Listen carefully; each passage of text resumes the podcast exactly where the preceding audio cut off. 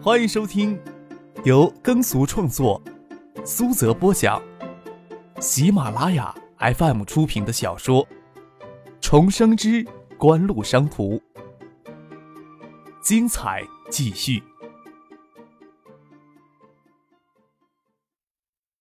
第九十九集。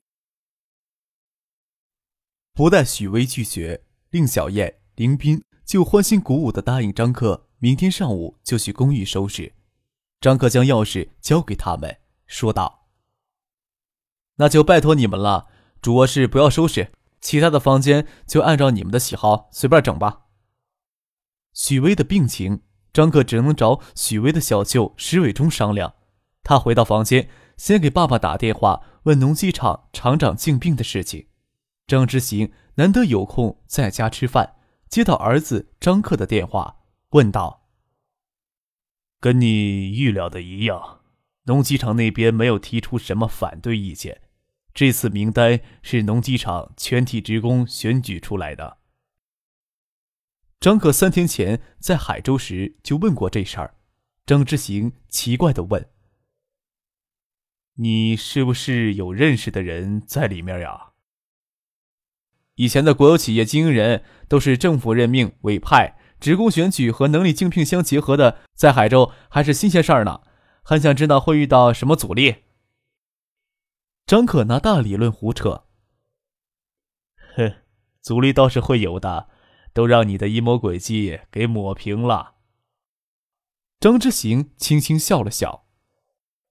农机厂竞聘出来的厂长姓施，长时间负责车间管理工作，经验丰富，知识结构也全面。在职工中威望也很高，两名副厂长的水平也相当不错。这两个人都是从普通职工补选出来的，剔除掉的八个人，农机厂的职工也拍手称快。明天我跟李明学就要分别找这些人谈话。农机厂的管理层经过大换血，接下来就要进行生产整顿与财务整治了。张之行不晓得他儿子张克只想确认石伟忠有没有入选，扯开嗓子就详细介绍起来。还是妻子梁歌珍将电话抢了过去，才不得不住嘴。张之行给石伟忠打了电话，石伟忠不在家，他爱人接的电话。张克留下电话号码，因为许巍的病，石伟忠与许思佳都是在今年春节后得益于市里推动户户通电话的市政通讯工程。才能够安装上电话。张克还在思索跟施伟忠怎么说起这事儿，施伟忠的电话就打了过来。在庆生酒宴的第二天，给张克羞辱丢下书岗和臭水的周建给市检察院立案侦查，与其他三名副厂长一同从竞选人名单中拿走。施伟忠虽然奇怪张克一名少年竟有如此大的能耐，却不怀疑他背后阴了周宪一把。这还是张克首次主动给他打电话。施伟忠吃过晚饭，在院子里纳凉。他爱人接到张克的电话，匆忙喊他回来。张克呀，听说你人在省城，怎么突然想起我来了？我昨天去找许巍姐来着。张克将许巍身体虚弱而晕倒，以及今天医生的诊断都告诉了施伟忠。许思姐只要安心静养。不要再这么拼命的工作，身体就会慢慢的养过来。但只怕别人的话他听不进去。我没有跟许四姐说，想请小舅先拿拿主意。哎，石伟忠在电话那头轻轻的叹了一口气。这俩丫头脾气都挺倔强。他也只能这样感慨叹息。他姐姐一家谁活的都不轻松。许巍大概将这一切的原因。都归结到自己身上，更不会让自己放松下来。许思出事的那段时间，施伟忠已经帮忙筹了近十万的款子，不然许思家筹不到那么多钱，再没有能力帮着解决他姐姐家的经济困难。张克迟疑了一会儿，说道：“我会托人将许思姐家的房子买下来，先帮他们将债务还清再说，这样会让他们家轻松一些。”但是呢，希望小舅做个中间人，演一下戏，免得许四爸妈想东想西的。你上回拿了那么多钱，你家里人？小舅，我家里情况比较特殊，我爸爸明天会代表海州控股找你谈话。我手里的钱跟我家里一点关系都没有，怎么支配我家里也不会过问的。这里面涉及到锦湖背后的关系，有些事情一时也解释不清楚。张克稍稍停顿了一下，他等施伟忠消化他刚刚的一番话。张之行虽然是海州控股的总经理，但是海州控股具体的事务都是由副总经理李明学在负责。在施伟忠只是农机厂中层干部时，他还没有机会见到张之行。在国内，人们都已经习惯靠关系行事。施伟忠没有关系，加上海州控股对竞聘人选考虑了好几天都没有公布名单，他就对这次竞聘没有抱太大的期望。施伟忠没有想到张克会是市政府秘书长、海州控股总经理张之行的儿子，二是没有想到自己会竞聘成功。虽然在市里上层，锦湖背后站着谁，大家心里都清楚，但对于施伟忠这些接触不到海州上层的普通干部群众来说，只晓得锦湖是一家实力很强的外来公司。就施伟忠看到种种情形。他甚至怀疑锦湖背后纠缠着太多钱权交易，这才会让张克难以启口欲言又止。张克知道施伟忠或许会有不好的联想，但是施伟忠毕竟与许思的父母不同，他更务实一些。张克也不愁没有解释的机会，说道：“具体的事情，我会让许思告诉小舅你。总之，眼下不能让许巍的病情继续恶化下去。”许巍的情况暂时还是不要告诉许思的好。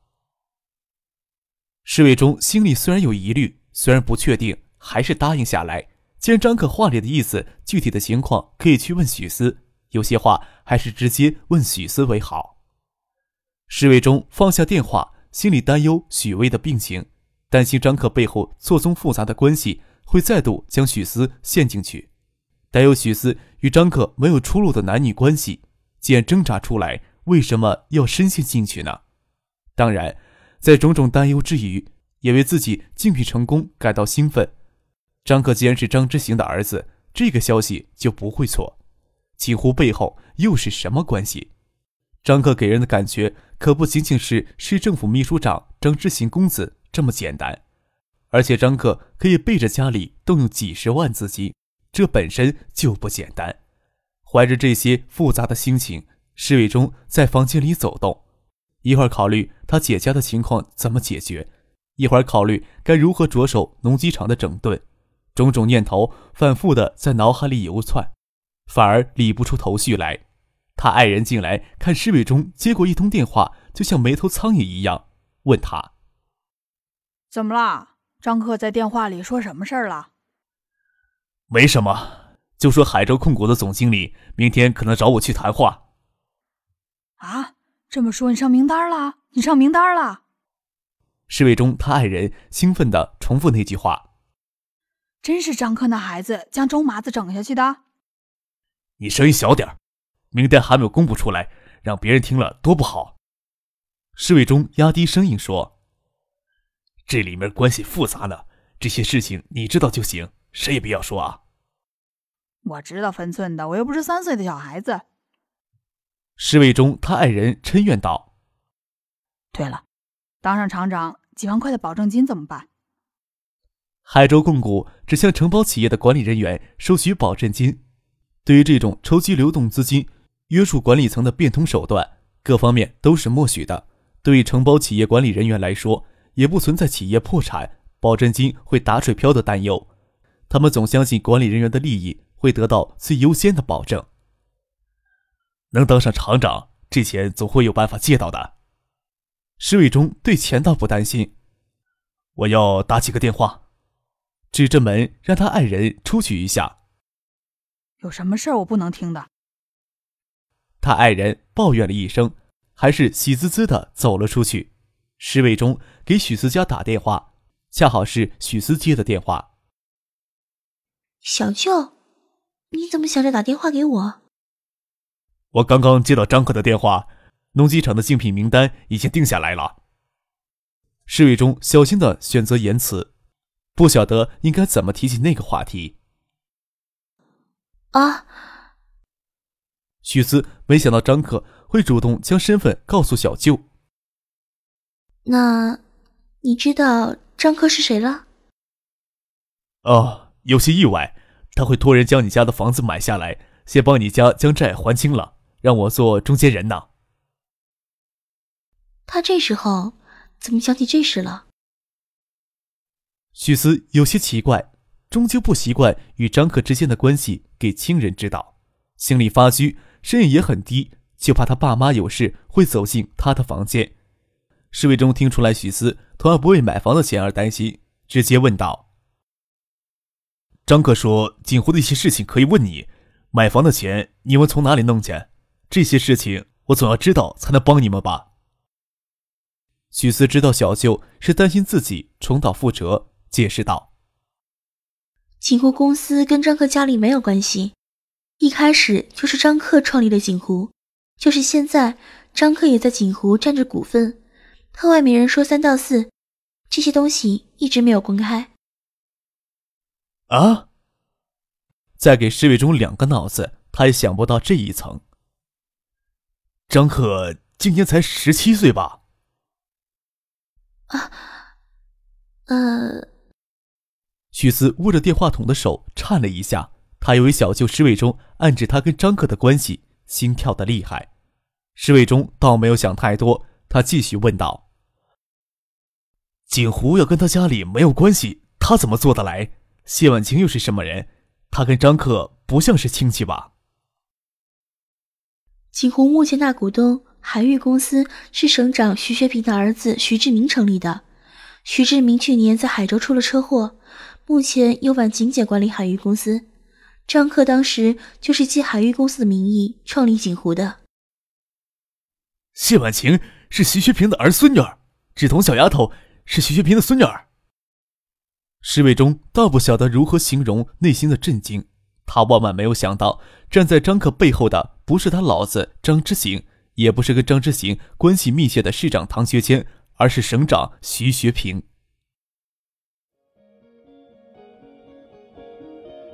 您正在收听的是由喜马拉雅 FM 出品的。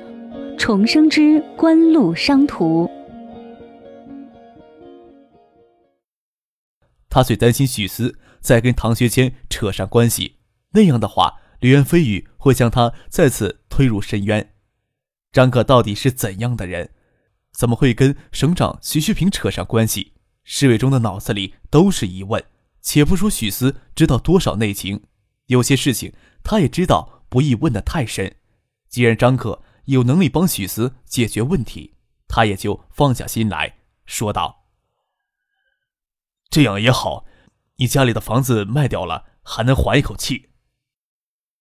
这么说来，房子卖什么价钱也不用担心了，就等着张可安排吧。”小舅侍卫中将电话挂掉，许思按着心口喘了一会儿气，待情绪稳定，才给张克打电话：“你怎么跟小舅提你的事情？”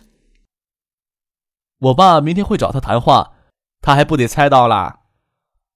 张克乐意听见许思的声音，怕许思多想，轻描淡写的说：“我就将消息提前告诉他了，还能讨他的好呢。”那买房子怎么回事？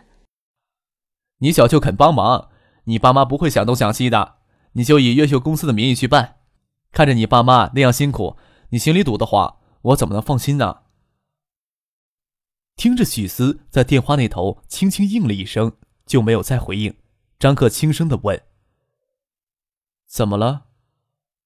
又听到许思轻声啜泣，轻轻的叹了一口气，告诉他：“哎，什么事儿都会好起来的，别担心。”张克恨不能赶回海州，将许思搂在怀里。这样的女人，永远不知道该怎样疼爱才合适。听见许思母亲在电话那头的声音，张克便放下电话。怎么了？许思母亲进房来，手里拿着一块西瓜，刘芬刚送过来的。她拿来给许思吃，看见女儿脸颊上沾着泪水，吃了一惊。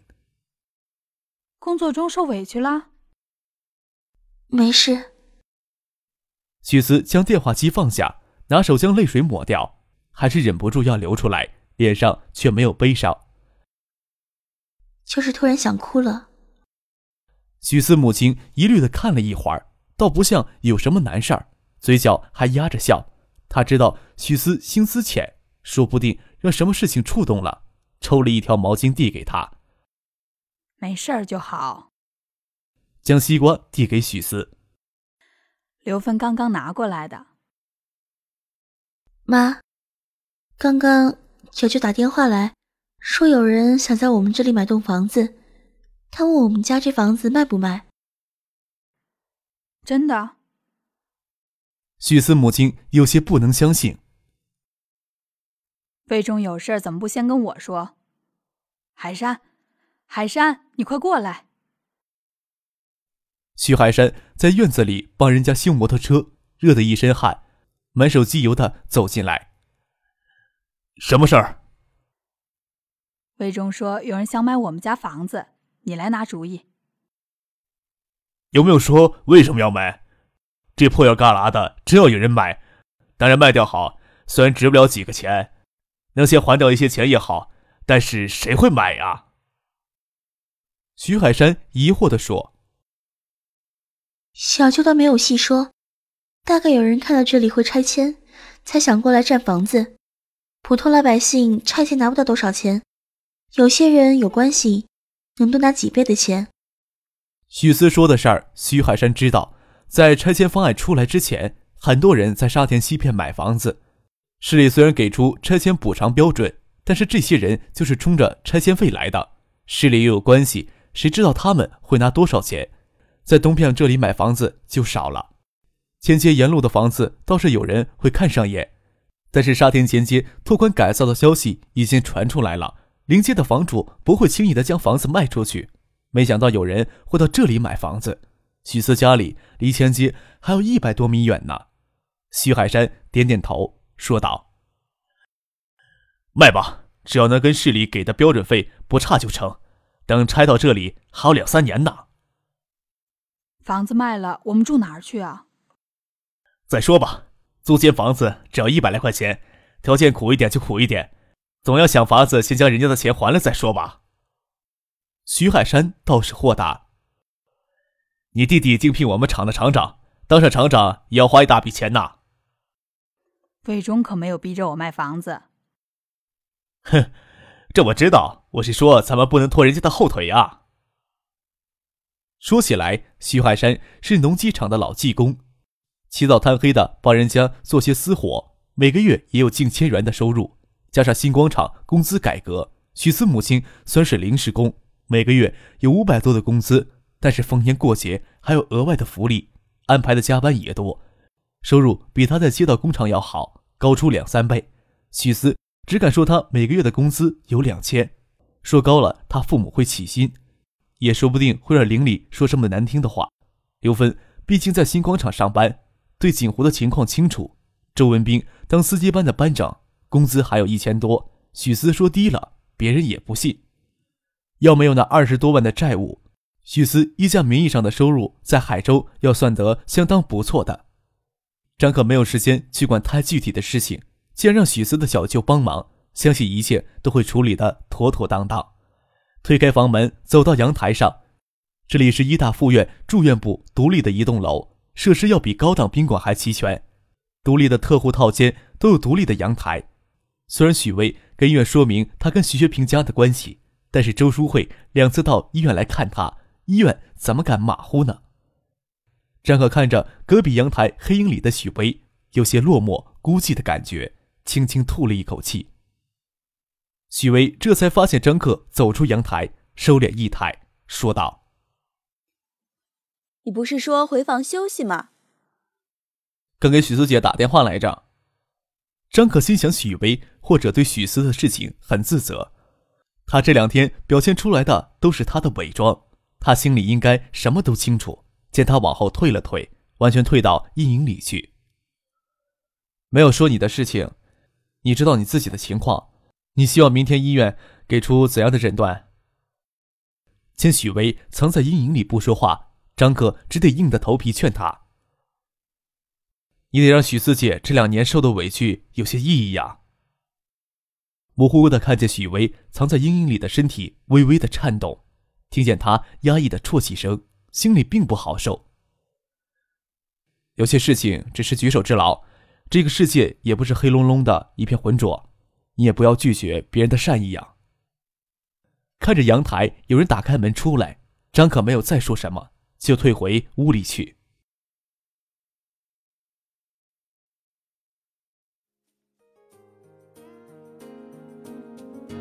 听众朋友，本集播讲完毕，感谢您的收听。